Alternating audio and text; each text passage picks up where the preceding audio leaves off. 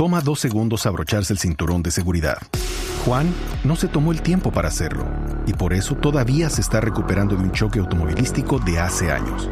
Ricky no pensó que fuera importante y su terapia física después del choque ha costado miles de dólares. Y Patricio no quería llegar tarde y ahora pasará semanas en el hospital. Abróchate el cinturón de seguridad. Son dos segundos que pueden salvar tu vida. Abrochado o multado. Un mensaje de Netza. Vaticanistas consultados por Blue Radio en Roma dicen que la visita del Papa Francisco será fundamental para el proceso de paz. María Juliana Silva. En diálogo con Blue Radio, el vaticanista Marco Tossati aseguró que la visita del Papa Francisco a Colombia será muy importante y significativa para los feligreses y agregó que el sumo pontífice también influirá en el proceso de paz. Yo creo que la visita esa misma va a influir en el proceso como un signo de paz como un signo de diálogo. Eh, el Papa, Papa Francisco eh, siempre habla de diálogo, siempre habla de, de reconciliación e io credo che eh, nella visita che va a hacer a Colombia, él seguramente va, él va a hablar de eso con referencia al proceso en curso entre la guerrilla y el Estado. Tosati agregó que seguramente tanto el episcopado colombiano como sus más cercanos colaboradores tienen al tanto de la situación del proceso de paz al sumo pontífice. María Juliana Silva, Blue Radio. 11 dos minutos, atención a los viajeros porque ya hay a esta hora restricciones para los vehículos pesados en la vía La Línea. Vamos a Armenia, allí está Juan Pablo Díaz. A partir de las 10 y 30 de esta mañana y no de las 12 del día como estaba establecido, comenzará a aplicarse la restricción a vehículos de carga cuyo peso sea superior a 3.4 toneladas. La medida será exclusivamente aplicada en la vía de la línea entre el Quindío y el Tolima, dice el mayor Mauricio Becerra, comandante de la Policía de Tránsito. Es agilizar la movilidad para los vehículos de modalidad particular o los vehículos livianos y también para los vehículos de servicio público que transiten con pasajeros. Las autoridades estiman que por la vía de la línea hoy rodarán más de 29 mil vehículos con destino al centro y suroccidente del país. Desde Armenia, Juan Pablo Díaz, Blue Radio. Se elevó a más de 260 los conductores que han sido sorprendidos conduciendo bajo los efectos del alcohol en esta Semana Santa. Daniela Morales.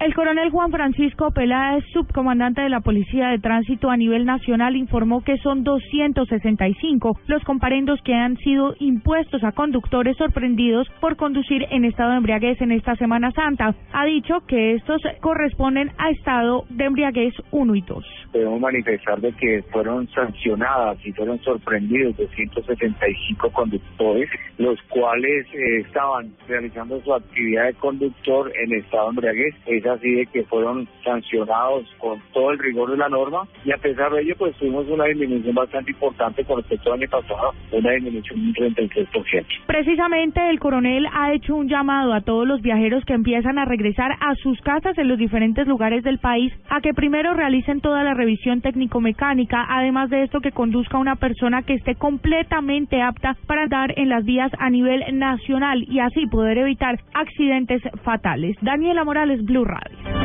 Gracias, Daniela. Las autoridades eh, incautaron un cargamento de cocaína cuyo valor supera los 700 millones de pesos y que pretendía, según el ejército, ser transportado por las FARC al Ecuador. Jairo Figueroa. El cargamento de droga que pretendía ser pasado del Putumayo a la provincia de Sucumbíos, Ecuador, fue dejado abandonado cuando unidades del ejército llegaron al sitio por información de desmovilizados de la misma guerrilla. General Alfonso Vaca, comandante de la Brigada 27 de Selva. 79 kilos de cocaína que iban transportados en un vehículo para ser comercializados y distribuidos en el exterior. El oficial califica el hecho como un golpe a las finanzas del Frente 48 de la FARC que opera en el Putumayo. Va dirigida hacia la infraestructura económica de los grupos delincuenciales que actúan en el Putumayo. Con esta acción, según el ejército, quedó develado que algunas estructuras de la guerrilla siguen en el tráfico de drogas hacia el vecino país. Jairo Figueroa, Blue Radio. 11 de la mañana, 5 minutos y atención porque hay información internacional de última hora. Se acaban de conocer algunos resultados de las investigaciones que se adelantaban por el accidente que sufrió un avión de Air Algeria, un avión MD-83 operado por Swift Air y que era piloteado por españoles. De acuerdo a las investigaciones, este avión se estrelló porque los pilotos no activaron el sistema anticongelante de las ondas de presión, lo que según los investigadores llevó a tener eh, datos erróneos en la cabina sobre presión y altitud y esto por supuesto llevó finalmente a que la aeronave se viniera a tierra. Recordemos que en este episodio fallecieron 116 personas. A las 11.05 minutos hablamos de información deportiva, una mañana muy noticiosa, don Pablo Ríos, para los colombianos que están jugando en el exterior.